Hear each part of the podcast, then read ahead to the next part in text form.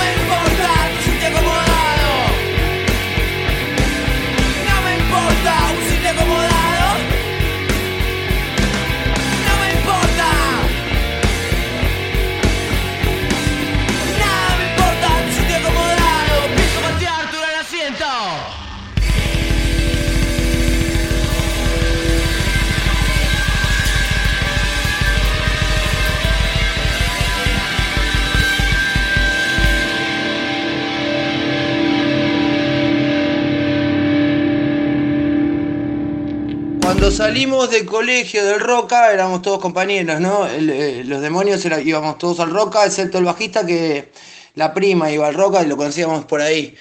Entonces yo me meto en la facultad, eh, Luciano, el baterista, era un año más chico que yo, entonces sigue en el Roca. Y yo me meto en la facultad y empiezo a dar las materias, me empiezo, eh, hice comunicación, después pasé a derecho y después vuelvo a comunicación y después me aburrí y me voy. Y me vuelvo a juntar con los pibes que estaban eh, en ese momento el Roca hasta en Belgrano. Nosotros parábamos en. estos pibes paraban en colegiales. Eh, en la estación y si no en Cabil de la Croce. En Cabil de la Croce, a dos cuadras, estaba Aguilar, el estudio de grabación, donde estaban grabando Babasónicos, Los Brujos, eh, todas las bandas de la época, o sea, de otros estilos también. Y yo los veía pasar y nosotros estábamos ahí en los flippers y cosas así. Entonces eh, dije, acá tiene que haber alguien conocido nuestro, ¿viste? Y entonces encontramos que el, manager del estudio, el hermano, iba a roca con nosotros, ¿viste? Lo contactamos y metimos un demo en el, en el estudio y lo escucha Melero y Melero dice, ah, esto grabémoslo, estos chicos, y así arrancamos a tocar. Porque hasta ese momento veníamos tocando, ya te digo, desde principios de los 80 nosotros. Lo que pasa es que en, ningún momento llegábamos a, armar algo sólido que pudiese, eh, digamos, salir de una sala de ensayo. Aunque tocáramos en vivo cada tanto, teníamos otro cantante, cambiábamos de banda, cambiábamos de sala, pero en ese momento se alinean todos los planetas y, entramos con, Luciano y con Pablo, grabamos y, y ya empiezan a salir los discos.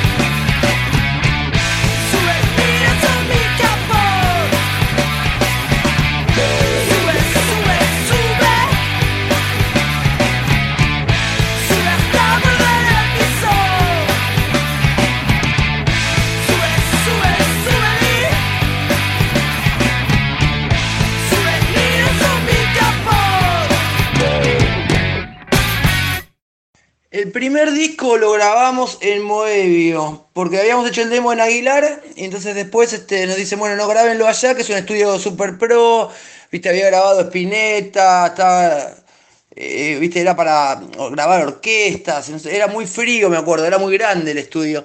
Y ahí hicimos la primera grabación, este, que es la que, la que se escucha en Suicida. Entonces ese disco demoró en salir, demoró como un año, entonces al final conseguimos que nos devolvieran el contrato porque, porque no queríamos, eh, se demoraba mucho. Entonces eh, nos llama Chuchu, de, que había sido de, Radio Trípoli, eh, y que estaba armando un sello, que estaba con el NDI, que tenía, creo que PES estaba, después se entró Masacre, y fuimos a grabar al Abasto con Melingo de productor, porque, este, viste, era como, Luciano insistió mucho con eso, porque el padre había, sido manager de Virus eh, y de otras bandas eh, en los 80, el padre de Luciano, y lo, lo, conocía a Cachorro López y a Daniel Melingo, graben con un, con un productor, entonces, bueno, lo hicimos con Daniel salió un disco bárbaro, viste, nos entendió al principio, viste, había un choque generacional, pero después se termina eh, enderezando la cosa, el disco salió muy bueno y este y, ahí ya empezamos a tocar, a hacer, viste, entrar a un ritmo de 36 fechas por año, viste, era una vorágine para nosotros porque nos llamaban de todos lados, entran los videos en MTV, entonces ya ahí se pone más, más importante la cosa. Ganar plata no ganábamos, pero teníamos laburo todo el tiempo, o sea, estábamos todo el tiempo de acá para allá. Así que entramos, el, disco siguiente había que sacarlo enseguida para hacer explotar todo.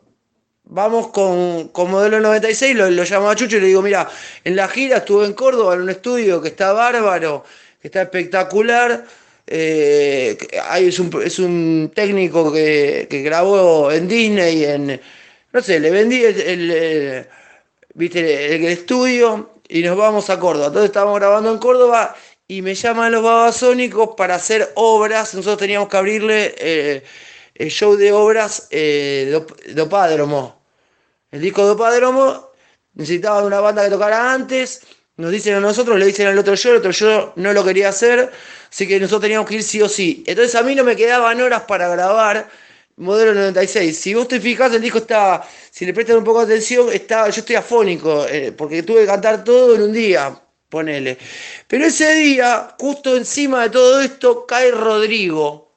Viene Rodrigo, ¿viste? Rodrigo Bueno, que ya nosotros lo conocíamos de. No sé si habíamos estado en los ACE con él, o de Sadaik, ¿viste? El chabón tenía buena onda. Cae así, quería cantar. No quería, no, no quería cantar. Viene Luciano y me dice: Mira, está acá Rodrigo, tiene que grabar.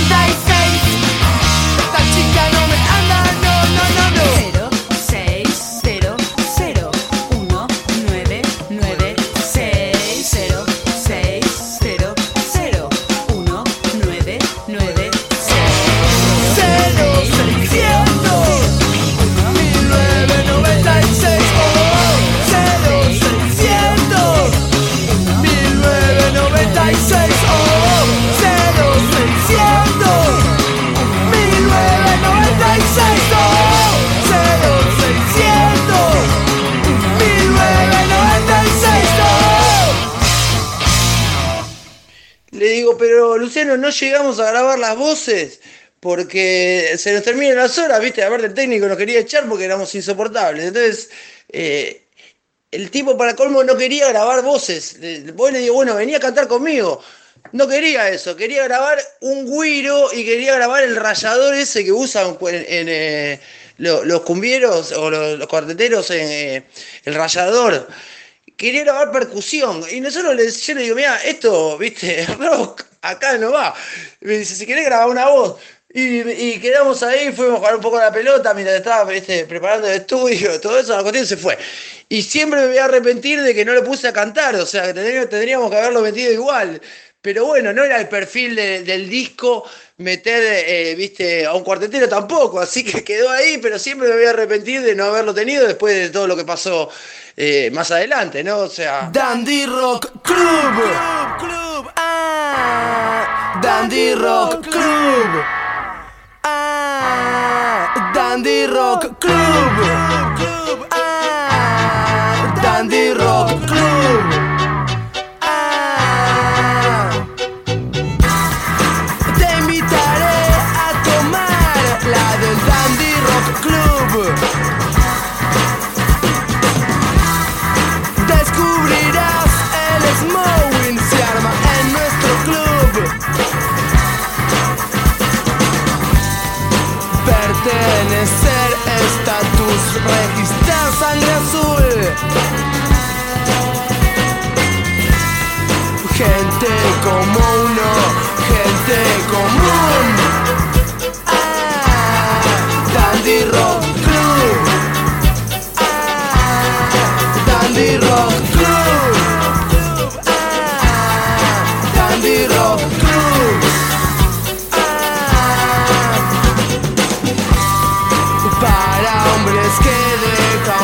Exclusivo Bermud.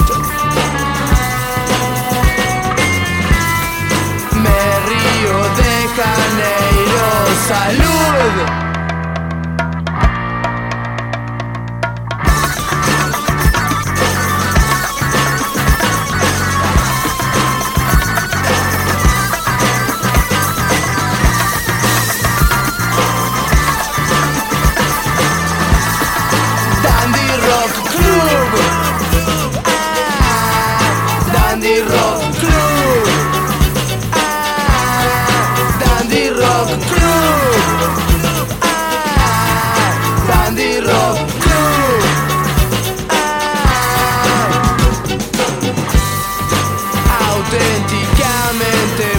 cool.